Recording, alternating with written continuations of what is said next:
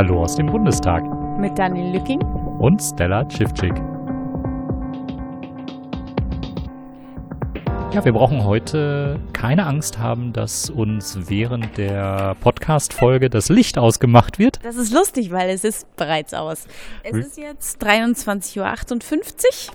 Ähm, wir sind ganz gut durch, glaube ich. Also ich, ich, man muss ja nicht sich auf andere schließen, aber ich bin relativ durch jetzt? Ich schließe mich an und kontrolliere jetzt erstmal, ob die Aufnahme auch wirklich funktioniert, weil es wäre wirklich, wirklich problematisch, wenn wir jetzt ganz viel aufnehmen und dann habe ich nicht auf Aufnahme gedrückt. Ich hatte sowas schon mal und das war echt nicht lustig.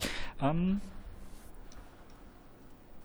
aber nein, die Aufnahme läuft und wir fassen für euch jetzt einen Untersuchungsausschusstag zusammen, der, hm, ja, grob geschätzt äh, gegen 11.30 Uhr hätte beginnen können, äh, aber da war dann erst Beratungssitzung mit ein bisschen Verzögerung und insgesamt waren wir dann doch schon um 13.30 Uhr im äh, Sitzungssaal, dem 4900 hier im Paul-Löbe-Haus zugegen.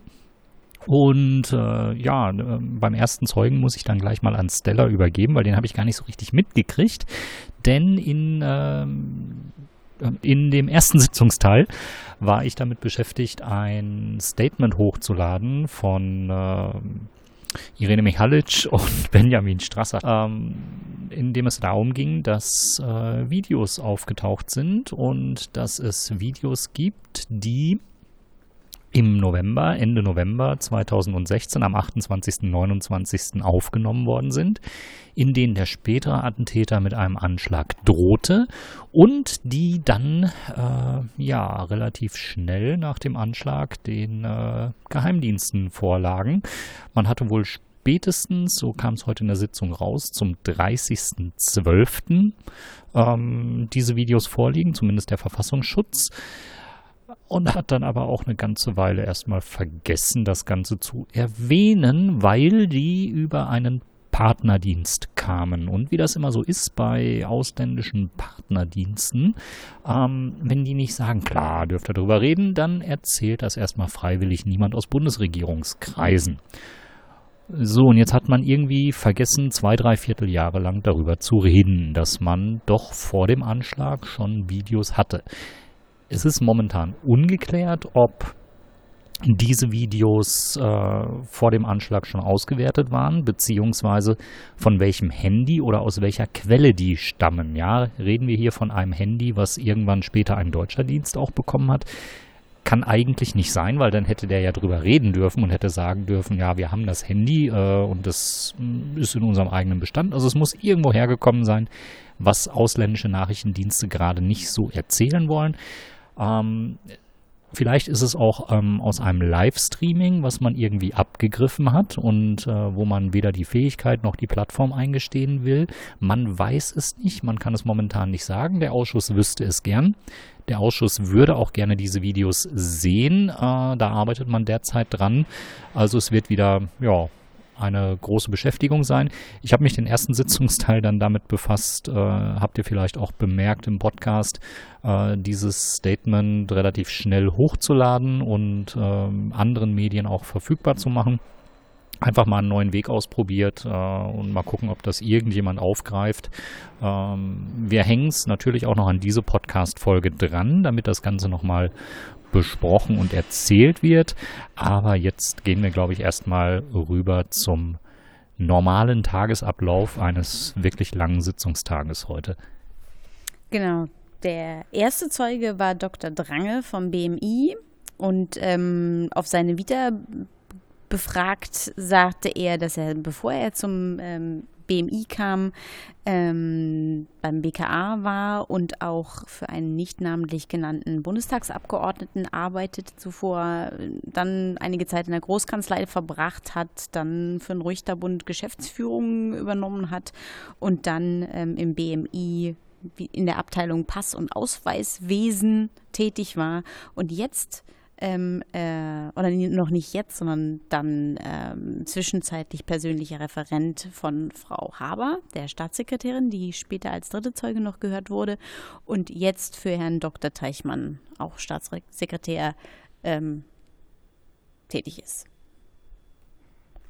Ja, und ähm, der Dr. Drange, der war bei seiner Aussage, ja, ich glaube, mächtig unter Druck. Das war zumindest mein Eindruck. Also er hat äh, ordentlich zu tun gehabt mit dem Stift, den er in der Hand gehalten hat. Äh, die Hände haben zwischendurch immer ein bisschen gezittert und äh, er ist auch von den Obleuten ordentlich äh, befragt worden und in die Mangel genommen worden. Oder wie siehst du das, Stella?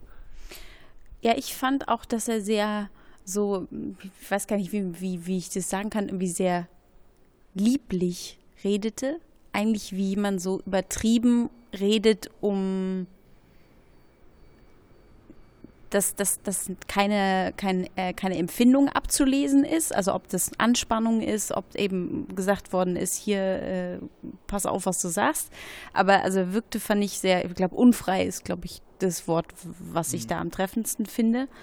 Vielleicht ist noch gut zu sagen, dass alle drei Zeugen heute nicht zum späteren Attentäter befragt wurden, primär, sondern eigentlich um die ähm, mögliche Mittäterschaft von Bilal Ben Ammar. Und ähm, bei diesem Zeugen ging es vor allen Dingen auch um die Frage, wie die Zuständigkeit vom Land Sachsen liegt. Also ähm, da gab es mehrere E-Mail-Vorlagen, ähm, die Benjamin Strasser unter anderem ähm, vorlegte und sagte, ähm, wieso steht in dieser Mail, dass äh, das Land Sachsen schreibt, äh, wir, wir, wir sind ihrer Anfrage nachgegangen und haben jetzt äh, Bilal Ben Ammar, ähm, jetzt wo wir drüber nachdenken, stimmen wir ihn doch überein und wenn eigentlich die Zuständigkeit in Sachsen liegt. Aber die Frage war ja, warum hat die Mail von der Vorgesetzten, von Herrn Dr. Drange, Dr. Emilie Haber, die Staatssekretärin, ähm, schien Druck ausüben zu wollen aus Sachsen, ähm, ja, ihre Einschätzung äh, von der eben nicht Mittäterschaft von äh, Amar äh, ja, bestätigen zu können. Also es ging da konkret um die Abschiebung nach Paragraph 8 und, äh, nach Absatz äh, 58.2 Rückführungsgesetz. Und da war eben nicht klar, ob das äh, durch Sachsen durchgeführt wird oder ob das auf der Bundesebene erstmals durchgeführt wird. Herr Drange stellte dar, dass eben äh, Sachsen äh, abschiebepflichtig sei, weil eben dort die Verfahren anhängig gewesen sind und äh, wollte es eben so darstellen, als sei das eine Initiative von äh, Sachsen gewesen ähm, und hat in, der, in dem Teil seiner Aussage auch wirklich versucht, so ein bisschen belanglos zu reden, dass äh, ganz erkennbar Druck aus dem Innenministerium ähm, gemacht wurde, eine Abschiebung jetzt wirklich vorzunehmen. Und äh, da mussten Obleute, unter anderem Benjamin Strasser, immer mehrfach so ein bisschen hin und her fragen, äh, weil dem Herrn Drange da so die Kausalitäten ein bisschen äh, verloren gingen. Ähm, konkret sieht das dann so aus, dass äh, Druck gemacht wird und gesagt wird, ja, diese Mail ist geschrieben worden und äh, aus der Mail lässt sich lesen, dass ja vorher schon jemand diesen Wunsch geäußert haben muss.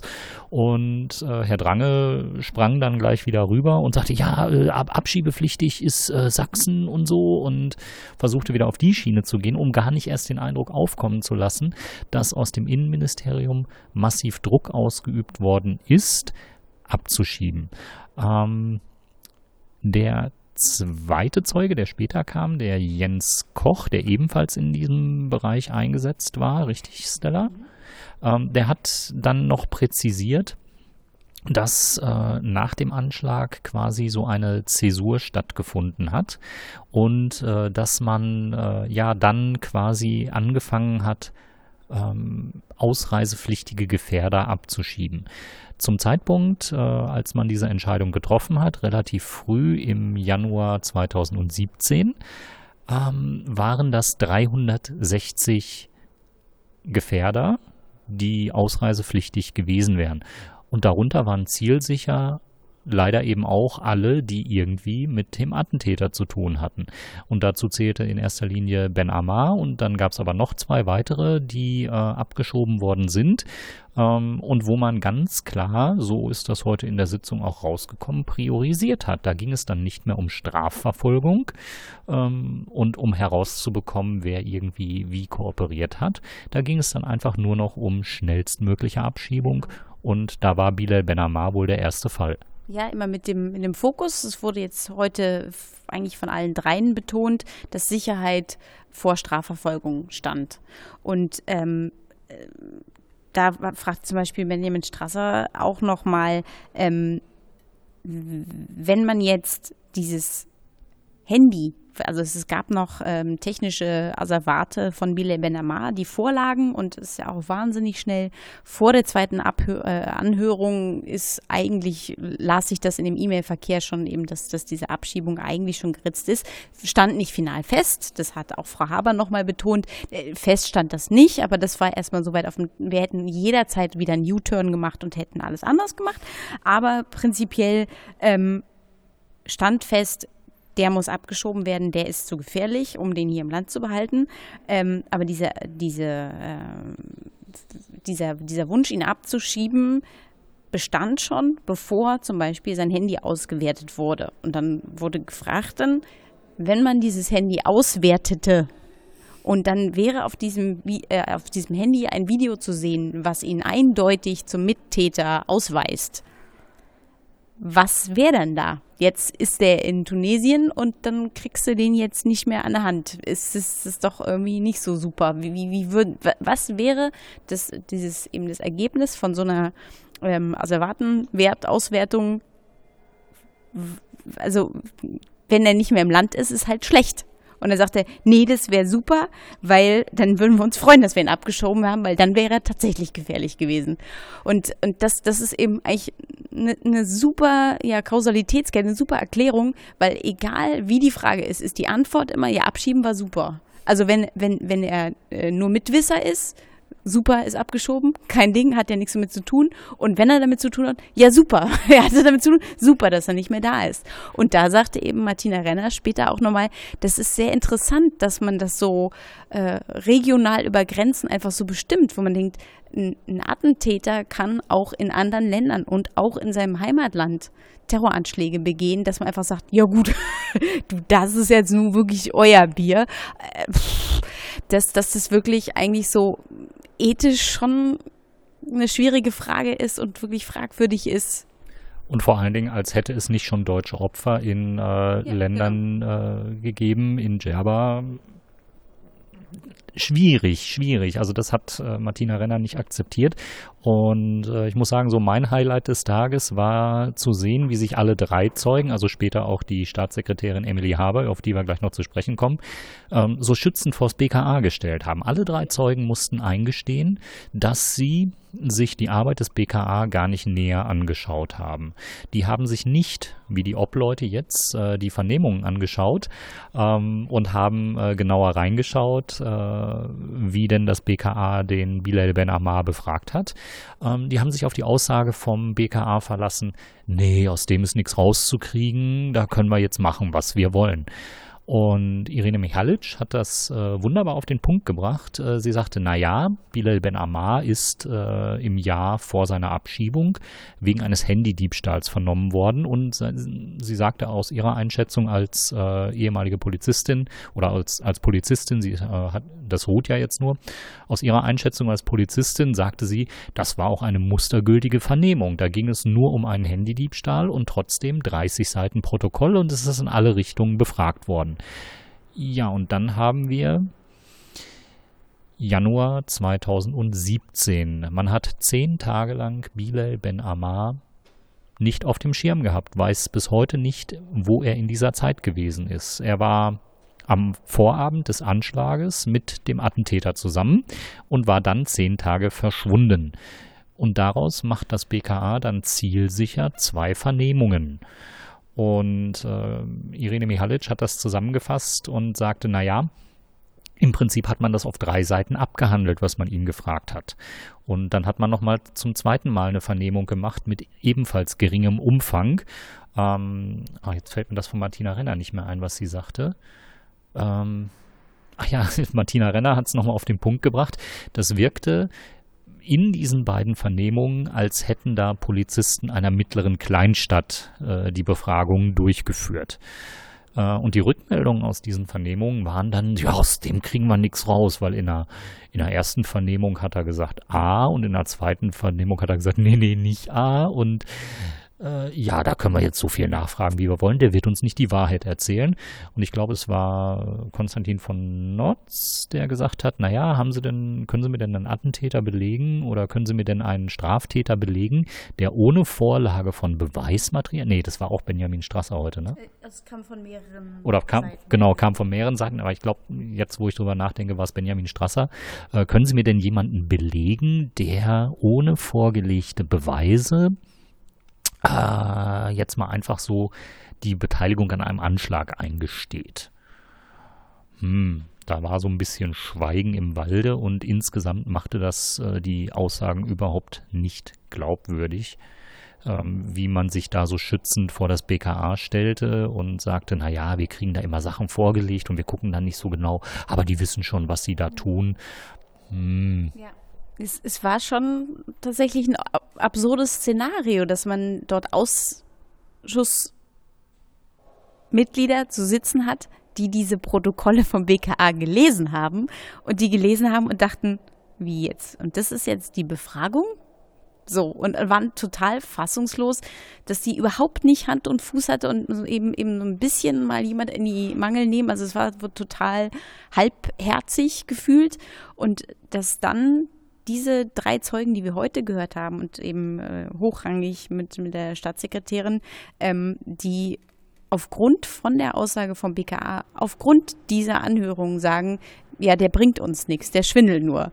Und dann, ähm, dass man dann aber eben sich beruft auf ein Protokoll und sagt, aufgrund dieses Protokolls ähm, streben wir diese Abschiebung an, aber dieses Protokoll selber nicht gelesen zu haben, das ist ist, finde ich, absolut unerklärlich. Und so ein weiteres Highlight kam auch wieder von Irene Michalic, als sie mit dem zweiten Zeugen ähm, Jens Koch ins äh, Gespräch gegangen ist äh, und ihn gefragt hat, warum er denn äh, das BKA nicht hinterfragt hätte. Und äh, irgendwie entlockt es ihm dann die Aussage, ja, wer bin ich denn, dass ich das BKA hinterfrage? Und Irene Michalic konterte dann ziemlich wortgewandt, ja, die Fach- und Dienstaufsicht. Das war also funny wirklich. It's true. Das, also das war episch, funny because it's true. It's, oh, es war, ähm, ja, also es zeigt, wie blind Hierarchie machen kann. Und äh, klar, man muss auch mal für die Beamten äh, schützend vorhalten, ja, es ist die Nachbetrachtung, ja, das ist jetzt nicht unter dem Zeitdruck, den man damals irgendwie gehabt hat. Ähm, aber ich muss schon diese Hierarchie und auch diese, diese Verantwortungsketten muss ich schon deutlich hinterfragen, wenn eben oben nicht das ankommt, was in diesen Aussagen drinsteckt. Ja, und wenn irgendjemand aus dem BKH offensichtlich nachrangig positioniert, nicht in der Lage ist auszudrücken, ähm, dass in den Aussagen äh, noch weiteres Potenzial steckt, dass ähm, man vielleicht noch mal dringender nachfragen muss, dass Beweismittel noch gar nicht ausgewertet sind. Ähm, nee, also es ist, es hat sich sehr deutlich gezeigt. Äh, das BMI, das Innenministerium hat alle Weichen auf Abschiebung gestellt. Alle nachgeordneten Ministerium, äh, Ministerien haben sich dementsprechend verhalten und man wollte nur noch Abschiebung sehen und Abschiebung möglich machen. Und äh, den Knaller brachte dann Konstantin von Notz. Äh, wir haben das, glaube ich, auch schon mehrfach erwähnt ähm, in Bezug auf Bilal Ben Ammar. Ähm, gegenüber dann Frau äh, Emily Haber. Ähm, er hat herausgearbeitet, dass Frau Haber, die massiv an der Entscheidung beteiligt war, abzuschieben, also Bilal Ben Ammar abzuschieben, überhaupt nichts von der Einschätzung der Anwaltschaft hier in Berlin wusste, dass eben Bilal Ben Ammar ähm, mit seinen Vorstrafen und seinen aktuellen anzulastenden Strafen oder damals aktuell anzulastenden Strafen ähm, locker und ohne Probleme für sieben Monate hinter Gitter hätte wandern können. Und diese sieben Monate hätten wirklich Zeit gegeben, das Handy auszuwerten, weitere Umfeldanalysen zu machen und darauf hat man einfach mal verzichtet.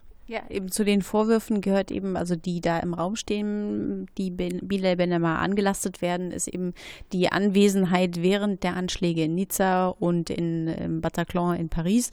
Und so ist, ist wirklich auch, auch ähm, das erzählte die äh, Zeugin ganz zum Schluss, dass sie nach de, ihrem Abgang in ihrer Position nochmal zum GETAZ nochmal dazugerufen worden, wer, äh, nochmal dazugerufen wurde, weil sie sagte, irgendwie hier diese Information, hier redet keiner mit keinem, ähm, da muss nochmal irgendwie ein bisschen was gerade gezogen werden. Und das, das bemängelte sie auch ein bisschen, dass es eben diesen Informationsaustausch zwischen den Behörden nicht gibt. Und das stellen wir ja immer wieder fest. Das haben wir auch im letzten Ausschuss schon, schon festgestellt, dass so Informationsaustausch irgendwie nicht nur länderübergreifend, sondern eben auch also bundesländerübergreifend, also das ist schon ja hochgradig äh, hakt. Und ähm, aber alle drei Zeugen sagten eigentlich, dass sie eben die, die äh, vom Anschlag erfuhren durch die Presse und dass sie auch immer wieder feststellen, dass die Presse wahnsinnig gut informiert ist. Und dann fragt man sich wirklich, so wie sich die Behörden, es ist eigentlich egal, aus welcher Behörde wir hier Zeugen hören, so wie sich die Behörden hier im Ausschuss gebärden, muss man sich nicht wundern, dass die Presse tatsächlich besser informiert ist. Also ja, Netzwerk, ne? So ein bisschen sich austauschen ist dann schon von Vorteil. Ja, oder man muss sich überlegen, warum eben auch Menschen aus Behörden eher die Presse informieren, als äh, auf dem regulären, hierarchisch organisierten Dienstweg. Ja, richtig, wenn man weiß, okay, gut, der darf es nicht weiter sagen, hier hört meine Zuständigkeit auf, das hat mich, äh, danach war ich im Urlaub, das hat mich danach nicht mehr tangiert und, und du dann weißt, okay, gut, selbst egal wie brisant und wichtig diese Information ist, wenn jetzt hier Herr oder Frau XY im Urlaub ist, dann ist das halt auf Eis. Und dann ist es natürlich, ja, wie du sagst, nachvollziehbar oder eben verständlich, dass es, wenn man das an irgendeine sich zu ähm, eine vertrauenswürdige, für sich als vertrauenswürdig empfundene Pressestelle die Information weitergibt, dass da wahrscheinlich eben diese ja ebenfalls wieder neue äh, Bezugspersonen finden und wissen, wo sie die Information hingeben, dass sie irgendwie weiterverarbeitet wird und eben nicht so, ja gut, das mache ich dann, ja, morgen wann 7 Uhr fange ich an, dann bearbeite ich das weiter. Also das ist schon Wobei wir alle Beamten gehört haben, die so mehr oder weniger gesagt haben, nach diesem Anschlag war 24-7 äh, Betrieb. Ähm, es erklärt trotzdem nicht diese Entscheidungen, die da getroffen worden sind. Und ähm ja, es, es, es häuft sich einfach von ähm, Beamten, die ganz neu im Dienst sind, die zwei Monate im Dienst sind, Wahnsinn, also die schwersten, also den, den Gefährder von, oder eben als, als Gefährder eingestuft und das war derjenige, der den schwersten äh, islamistischen Terroranschlag in Deutschland verübt hat. Ähm, das ist dann jemand, der zwei, zwei Monate im Dienst ist. Dann haben wir Leute, ja, da kam ich gerade aus dem Urlaub, da wusste ich gar nicht, worum es ging. Ja, da war meine, meine Vertretung, war dann da. Das, also das hören wir so häufig, dass, dass es schon irgendwie interessant ist. Das ist irgendwie wie so ein Tor-Browser, wo ich mich frage, also so äh, die, die Informationskette, es gibt einfach keine Informationskette, sondern es gibt lauter Glieder, jeder hat nur einen ganz kurzen äh, Zeit, einen kurz, kurzen Horizont, ganz kleiner Ausschnitt aus dem Gesamtbild und es muss eben irgendjemanden, und das wäre schön, wenn es der Ausschuss ist, dann dieses Puzzle zusammenzusetzen. Und das, das, ist, das Erstaunliche ist, dass, es, dass ich immer wieder das Gefühl habe, dass es nicht so ist, dass Informationen einfach nicht gesagt werden, sondern dass es wirklich denen auch nicht möglich ist, dieses gesamte Spektrum in diesem gesamten Zeitraum zu überblicken und auch äh, eins und eins zusammenzuzählen, weil sie nicht wissen, dass es noch eine zweite Eins gibt. So, ähm, das, äh, ja, also die eben dieses, diese Einzelteile zusammenzustecken und zu einem schlüssigen Gesamtbild zusammenzupacken, das, ähm, ja, wer, wer soll das machen? Ich glaube, das müssen wir dann mit dem Podcast leisten, äh, was äh, vor dieser Warte hier gerade äh, die angenehmste Aufgabe ist, denn wir können ja im Nachhinein betrachten, das äh, hat Frau Haber heute auch mehrfach so herausgestellt. Ähm, aber im Nachhinein muss man auch sagen, hm, wann war dieses Drohvideo des Attentäters verfügbar? Konstantin von Notz äh, hat heute nochmal schön äh, Frau Haber auch vorgehalten, die in ihrer Aussage beteuert hat, sie sei ja durch den ehemaligen Verfassungsschutzpräsidenten Hans-Georg Maaßen äh, stets gut und konsistent, äh, also in sich schlüssig informiert worden. Ähm, das hat Konstantin von Notz dann zum Anlass genommen, nochmal zu fragen, ob Frau Haber denn bewusst gewesen sei, dass, äh, und es so sagen, dass die Ausschussunterlagen ähm, ab Oktober 2016 eine nachrichtendienstliche Überwachung des späteren Attentäters stattgefunden hat. Frau Haber wusste davon nichts. So viel zum Thema, äh, so konsistent hat äh, Hans-Georg Maaßen sie äh, informiert. Ähm, sie ja, war dann. Das ist das auch, was wir im Eingangsstatement gehört haben, das Wissen über diese Videos. Dieses äh, eines dieser vielleicht drei Videos, man weiß es nicht so genau, ähm, ist äh, jenes, wo der spätere Attentäter seine Tat ankündigt, die spätere Tatwaffe in der Hand hat während des Videos und eine Kopfabgeste zeigt. Und ähm, der Ausschuss weiß jetzt, dass am 27. Dezember ähm, das BFV erfahren hat, dass es diese Videos gibt und drei Tage später, am 30.12., auch diese Videos bekommen hat. Aber ähm, das BMI, was die Behörde ist, der diese drei Zeugen angehören, die wir heute gehört haben, hat letzte Woche von der Existenz dieser Videos erfahren. Es ist in keine Chronologie eingepflegt worden. Ähm, man hat äh, über, also man hätte mindestens seit äh, Beginn des Untersuchungsausschusses eigentlich Klartext reden müssen und es müsste normalerweise für die Untersuchungs- oder für die Behörden ähm, der Punkt sein, an den solches Material auch offensiv zur Verfügung gestellt werden muss. Also es kann nicht angehen, dass in irgendeiner Behörde irgendjemand sitzt, der weiß, es gibt da diese Videos, über die darf aber keiner reden, ähm, und der dann sich nicht mindestens an den Untersuchungsausschuss wendet. Es muss kein Mitarbeiter aus irgendeinem Dienst äh, zur Presse gehen und irgendwie seine Existenz gefährden, aber spätestens wenn ein Untersuchungsausschuss ein gesetzt wird, dann müssen solche Informationen ans Tageslicht kommen, sprich an den Untersuchungsausschuss gehen. Das muss noch nicht mal das zentrale Büro sein, ja, dann ist man deutscher Beamter mit Hierarchien vertraut, äh, guckt man sich auf der Ausschussseite an, wes, wer sind denn jetzt die Obleute, dann wählt man sich die Partei seines Vertrauens aus und äh, benachrichtigt diese Partei, gibt diese Informationen an die Partei und sagt dann am besten noch bei allen anderen Parteien Bescheid. Äh, übrigens, ich habe neue Informationen an diese Partei gegeben. Ja, dann ist auch wirklich gewährleistet, dass alle im Ausschuss irgendwie informiert sind ähm, und dass das eben nicht irgendwie versickert. Aber sei es drum, so etwas hat wohl ganz offensichtlich nicht stattgefunden. Und äh, vielleicht wäre es auch mal an der Zeit zu überdenken, was für Partnerdienste man eigentlich hat, wenn Wochen vor dem Anschlag, mutmaßlicherweise, man weiß es noch nicht, ob dieses Video eventuell erst nach dem Anschlag vom Partnerdienst äh, auch bemerkt worden ist.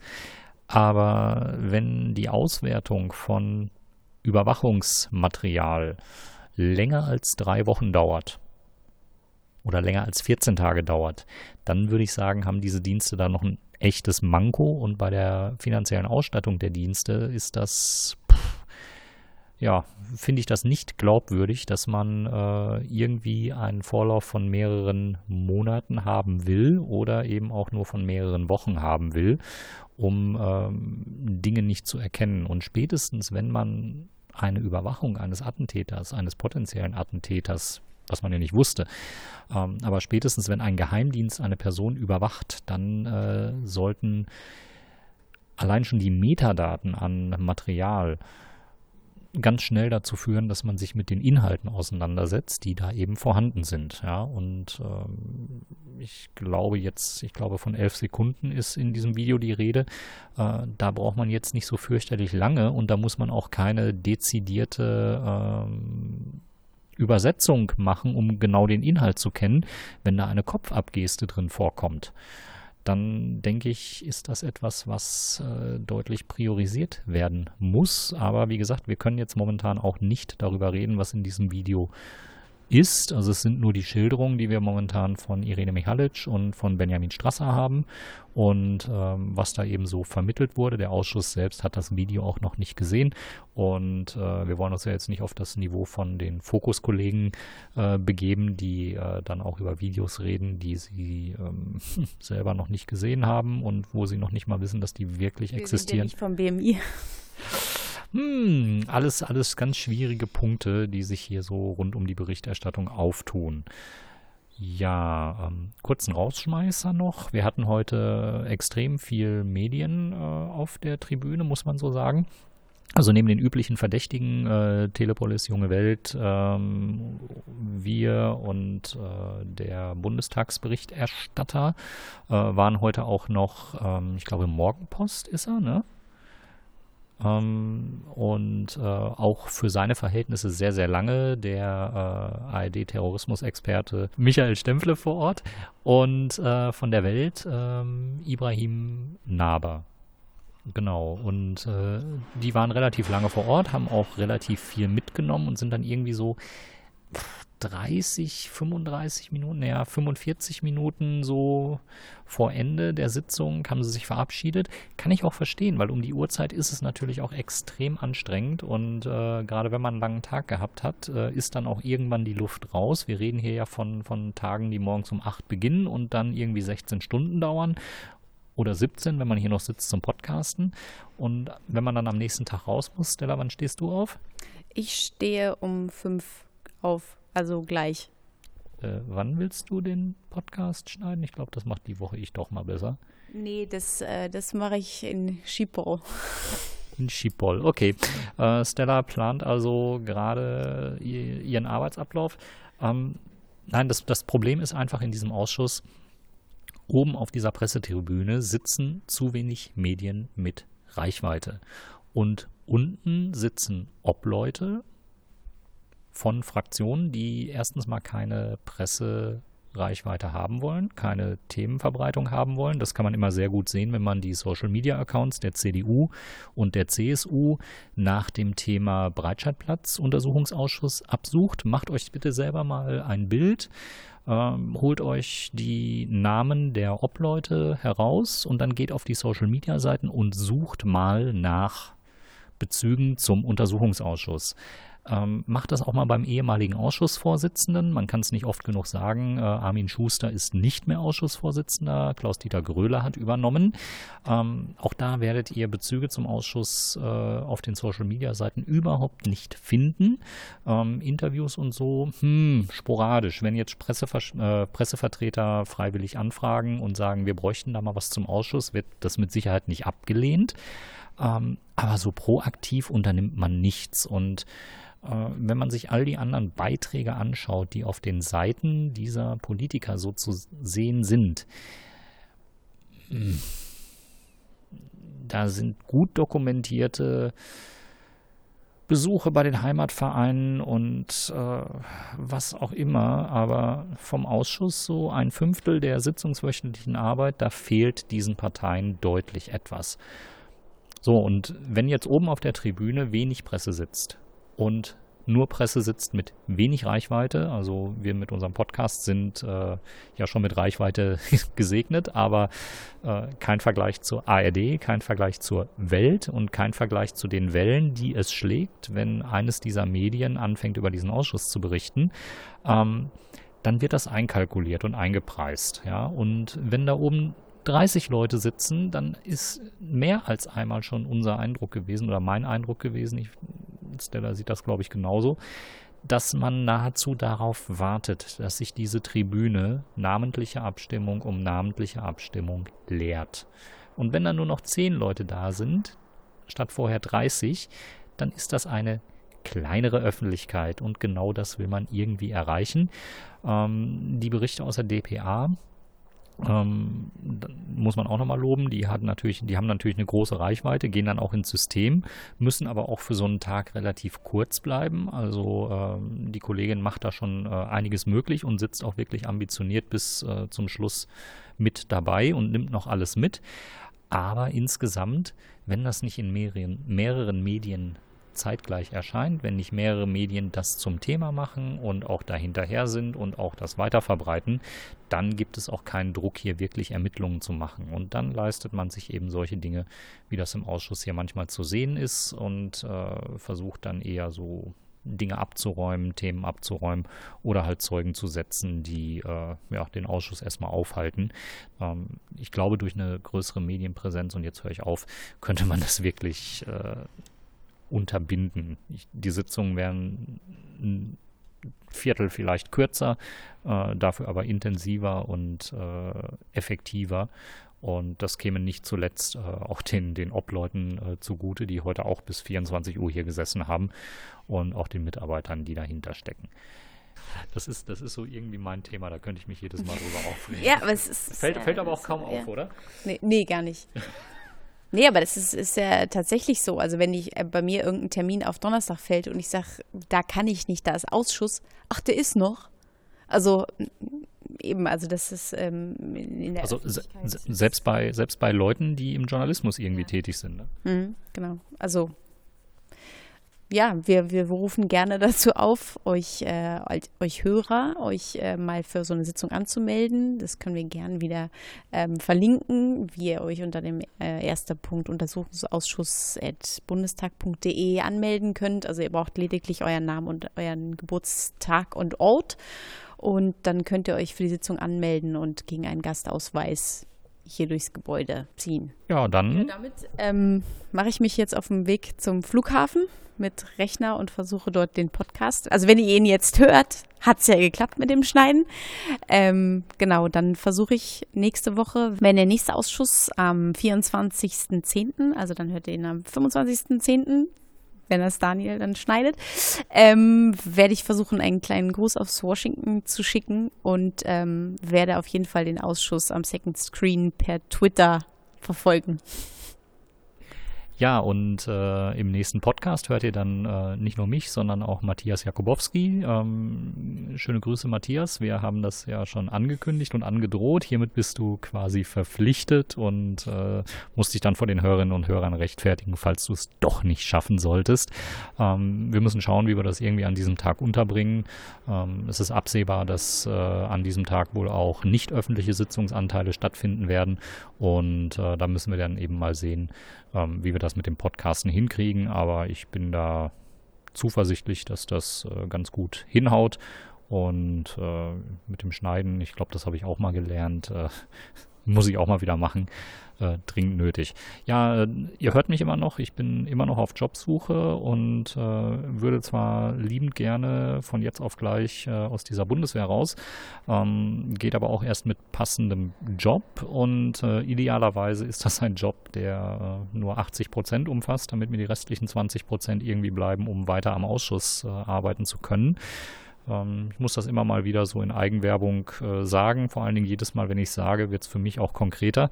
Ähm, bin gespannt, wie das alles letztendlich irgendwie ausgehen wird, aber ich äh, habe schon die Zielsetzung hier bis zum Ende äh, am Ausschuss dran zu bleiben und den Podcast mit Stella zu machen, weil mal ehrlich, wir haben eine Begrüßung gewählt, die funktioniert doch sonst nicht, oder?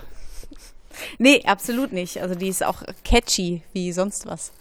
Ähm, wir hatten ja am Anfang der Folge angekündigt, dass es heute auch noch Statements gab äh, zu den aufgetauchten Videos. Äh, und dazu hörte jetzt Irene Michalic von den Grünen und Benjamin Strasser von der FDP. Also da drin in der Beratungssitzung ging es ja nochmal um die Berichterstattung rund um dieses BND-Video, ja, was da aufgetaucht ist, ähm, was Anis Amri ähm, vor dem Anschlag zeigt äh, mit der Tatwaffe, ja, indem er halt eben droht, äh, sozusagen diesen Anschlag zu begehen. Ähm, darüber ist ja in der Öffentlichkeit, in der Presse berichtet worden. Ähm, wir haben das jetzt auch nochmal äh, nachgefragt, ja, uns berichten lassen, ähm, seit wann ähm, welches Video sozusagen vorlag. Es war immer die Rede von, von äh, mehreren Videos ähm, und, und jedenfalls ist uns mitgeteilt worden, dass zwei Tage nach dem Anschlag, als äh, Anis Amri ähm, zweifelsfrei identifiziert worden ist.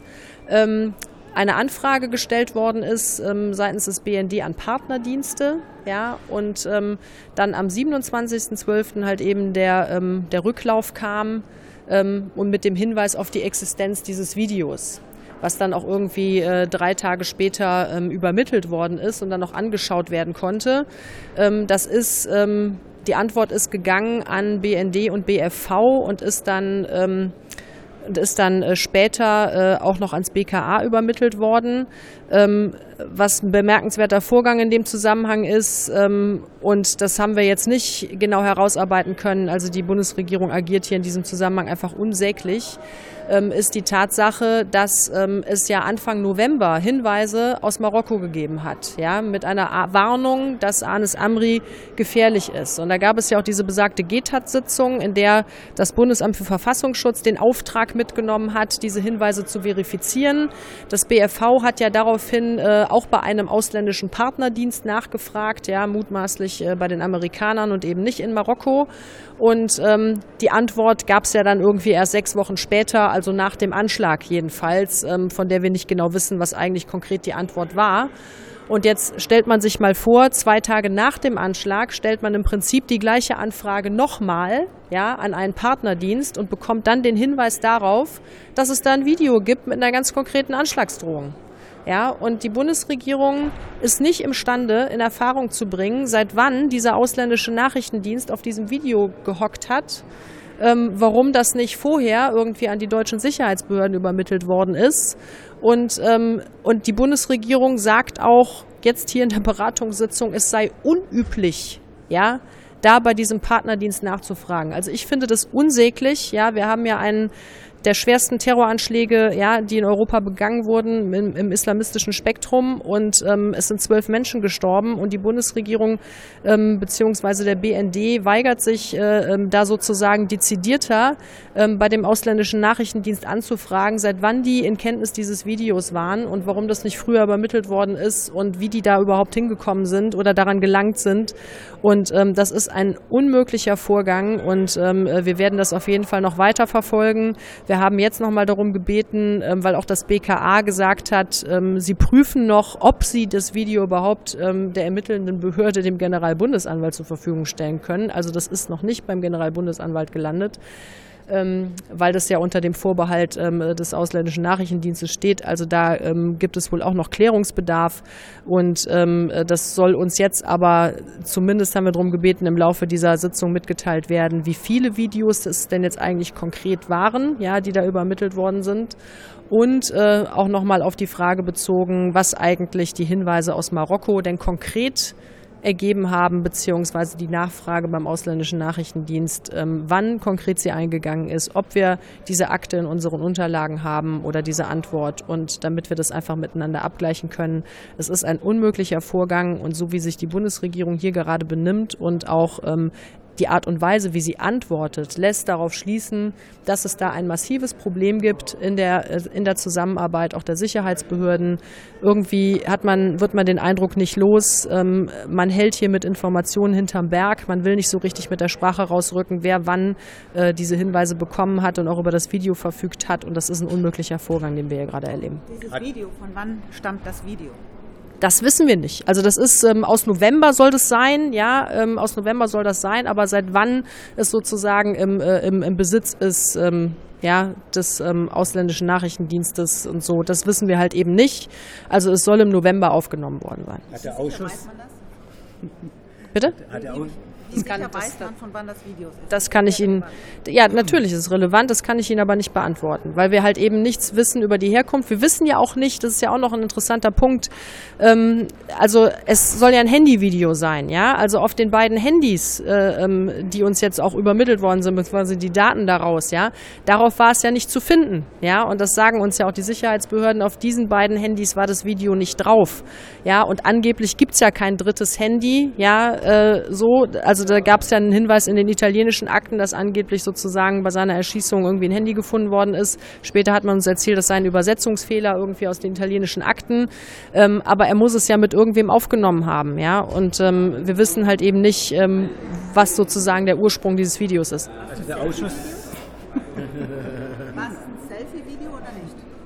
Das kann ich Ihnen nicht beantworten. Ich habe es auch noch nicht gesehen. Also Sie haben das ja. Video nicht gesehen? Nein. Aber Sie gehen davon aus, dass es gibt, das Video.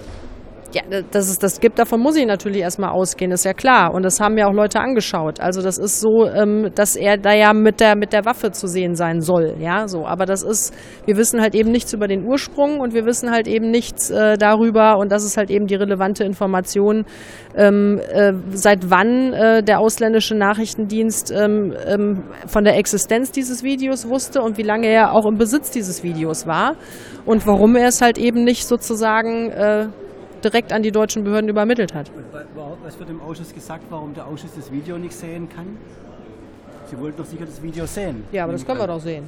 Sie können es doch sehen. Äh, das, Das Video, Video. nee, also Ja, wir müssen das ja ist erst ja- Freigabe Es- von den ja, ja, das ausländischen ist, Nachrichten. genau, also das ist halt noch nicht freigegeben, genau, das ist halt der Punkt, ähm, weswegen wir das noch nicht anschauen können, aber es existiert, ja, und es existiert und ähm, wir müssen natürlich jetzt äh, in Erfahrung bringen, warum es sozusagen ähm, nicht zeitnah übermittelt worden ist, beziehungsweise es ist ja eine höchst relevante Frage, wenn eben sozusagen im November schon die Anfrage gestellt worden ist an einen ausländischen Nachrichtendienst. Und da ist vielleicht, wissen wir nicht genau, Fehlanzeige gemeldet worden. Und zwei Tage nach dem Anschlag sagt man dann, wir haben da aber so ein Video, da ist äh, eine Anschlagsdrohung drauf und da ist der auch mit der Tatwaffe zu sehen.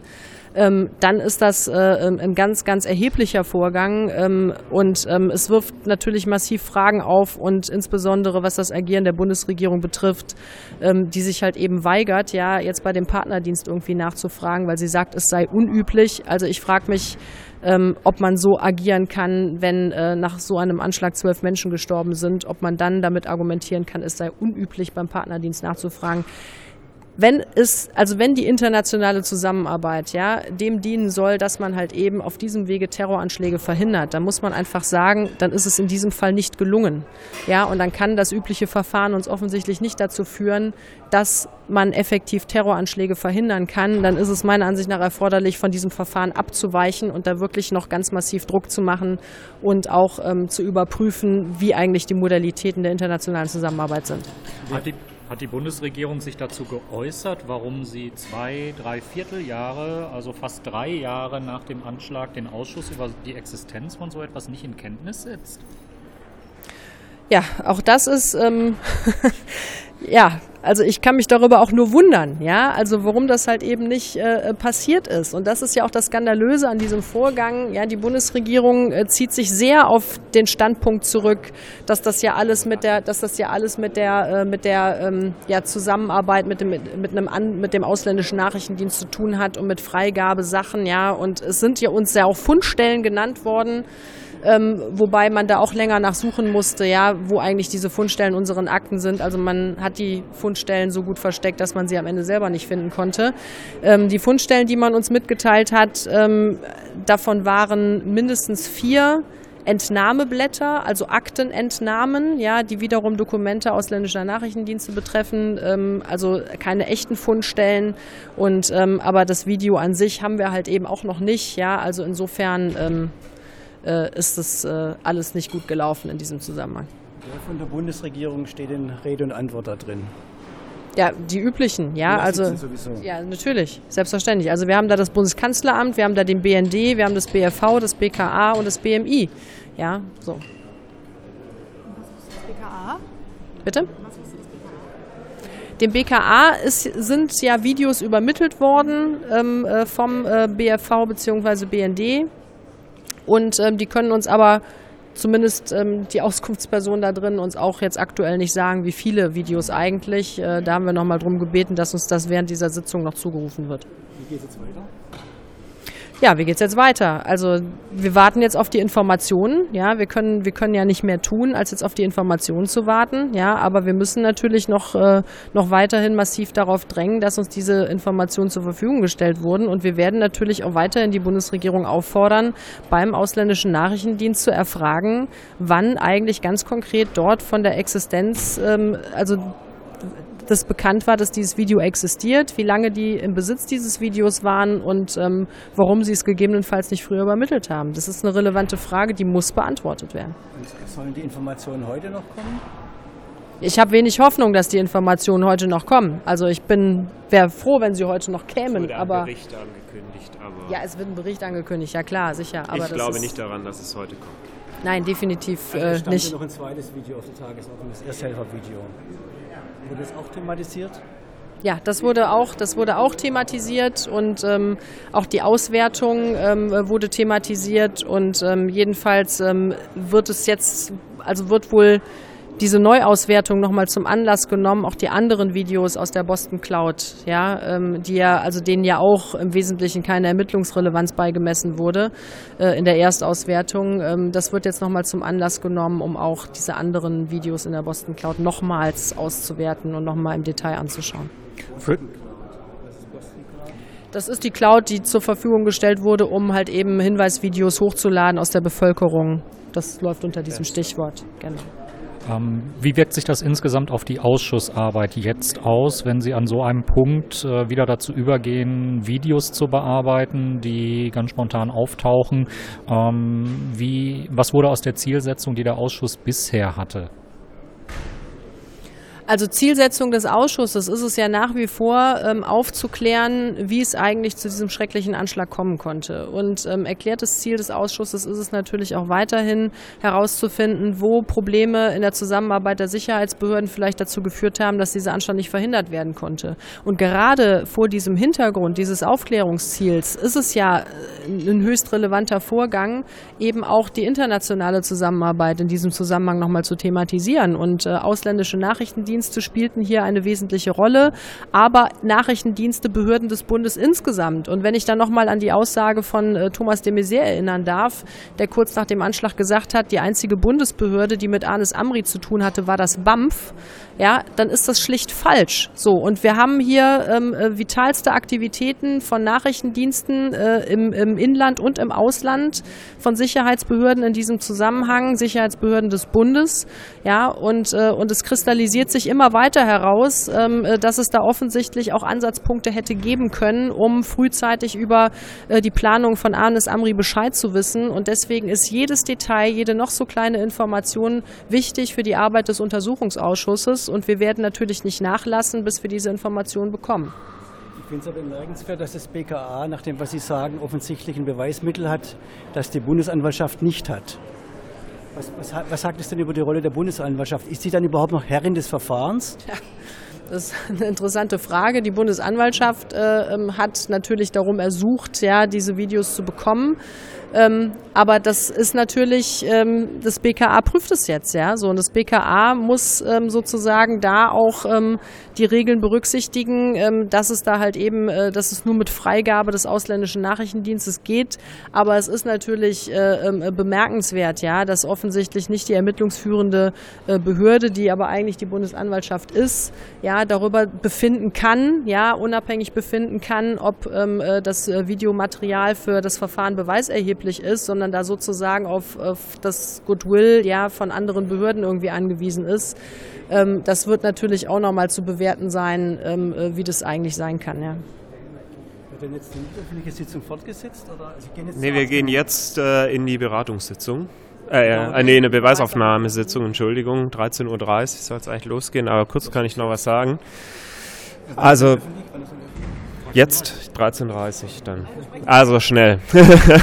Wer ernsthaft Zweifel gehabt hat nach dem heutigen Tag, dass sich der Untersuchungsausschuss äh, lohnen würde, der ist eines Besseren belehrt worden. Wieder haben wir mal nebenbei erfahren, dass es vielleicht mehr Videos gibt, äh, die der BND hatte, als äh, die, von denen wir wissen. Ich finde es eine Unverschämtheit, wie die Regierung mit uns als Parlament umgegangen ist. Wir haben Fundstellen aus den Akten vorgelegt, wovon drei Videos gesprochen wird. Äh, zwei am 28. November aufgenommen und eins am 29. November. Und sich die Bundesregierung nicht mal in der Lage sieht, uns die Existenz dieser drei Videos äh, zu bestätigen, sondern dann etwas äh, hin und her geschwurbelt wird, aber wir nicht festnageln konnten, gibt es denn mehr als die drei oder sind das die drei? Das lässt natürlich den Verdacht nahe, dass es noch mehr Videos gab.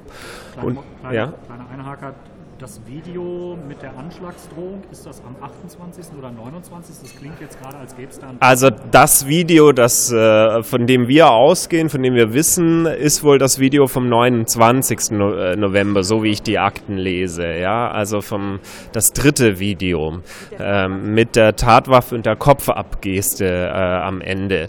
Ähm, das soll ein elfsekündiges Video sein. Von den anderen beiden Videos wissen wir nicht. Ähm, wir haben heute auch nichts zum Inhalt, zum konkreten Inhalt äh, erfahren, weil hinsichtlich des dritten Videos ein Freigabeverfahren beim AND auf jeden Fall läuft. Ich habe dann nochmal drauf gedrungen und bestanden, dass natürlich auch die Freigabeverfahren der anderen Videos beantragt wird und nicht scheibchenweise gesagt hat, ja, bei den anderen müssen wir es jetzt auch noch beantragen. Und die spannende Frage ist natürlich, wann war der AND im Besitz dieser Videos? Vor dem Anschlag oder nach dem Anschlag? Wie, wie zeitig vor dem Anschlag? Und warum wurden diese Videos, wenn sie vor dem Anschlag im Besitz waren, nicht an, die, an den Bund weitergeleitet? Das sind ja mega relevante Videos. Ich meine, da ist ganz klar, dass Amri einen Anschlag plant, dass er Menschen töten will. Das ist eine maximal hohe Gefährdungsstufe. Und ich kann dann nicht verstehen, dass die Bundesregierung sagt, Nachfragen nach dem Anschlag an den AND, das sei unüblich. Also stellen wir uns doch mal vor, was nach dem 11. September passiert wäre, wenn die Deutschen Videos gehabt hätten vom späteren Attentäter. Da hätten die Amerikaner sicher nicht gesagt, es ist unüblich, mal bei den Deutschen nachzufragen, wann sie im Besitz dieser Videos waren. Und deswegen erwarte ich, dass zeitnah uns gegenüber erklärt wird, wie viele Videos gibt es, wann waren die im Besitz des AND und das Freigabeersuchen auch vorliegt, dass wir uns als Untersuchungsausschuss Untersuchungsausschuss selber auch ein Bild von der Lage machten. Ich finde es bemerkenswert, dass aus diesem Polizeifall Amri immer mehr ein Nachrichtendienstfall wird. Diese Videos sind Videos, die im Besitz von Nachrichtendiensten waren, nicht von der Polizei. Und selbst bei der Polizei offensichtlich es Abstimmungsprobleme gibt, dass die leitende Staatsanwaltschaft, der Generalbundesanwalt bis heute nicht dieses Video hat, nicht die Kenntnis davon, was in diesem Video gezeigt wird. Das kann nicht sein. Es ist völlig offen, wer hier eigentlich Koch und wer Kellner ist in dieser Beziehung BKA, GBA, weil der Inhalt des Videos ja auch Auswirkungen haben kann auf weitere Tatbeteiligte auf weitere Strukturen. Wir wissen bis heute nicht, über welche Wege Amri an diese Waffe kam, wie sich Dschihadisten hier in diesem Land bewaffnen. Das sind mega relevante Fragen, auch für andere Verfahren. Und deswegen glaube ich, dass wir heute mit unserer Arbeit als Untersuchungsausschuss ein Stück weitergekommen sind, äh, aber dass das Aufklärungsinteresse der Bundesregierung immer äh, nur nachgelagert ist. Man kann natürlich sagen, steht doch alles in euren Akten. Was habt ihr euch denn so? Haben wir euch alles zugeliefert? Aber bei den Tausenden von Seiten, die wir hier haben, äh, ist es doch angebracht, gerade bei diesen relevanten Sachen uns auch mal proaktiv darauf hinzuweisen. Übrigens, lieber Untersuchungsausschuss, da gibt es Videos, ähm, da können wir euch noch nichts dazu sagen. So sieht für mich proaktive Aufklärung der Bundesregierung aus und das tut sie einfach nicht. Gute Nacht und ähm, tschüss. Tschüss.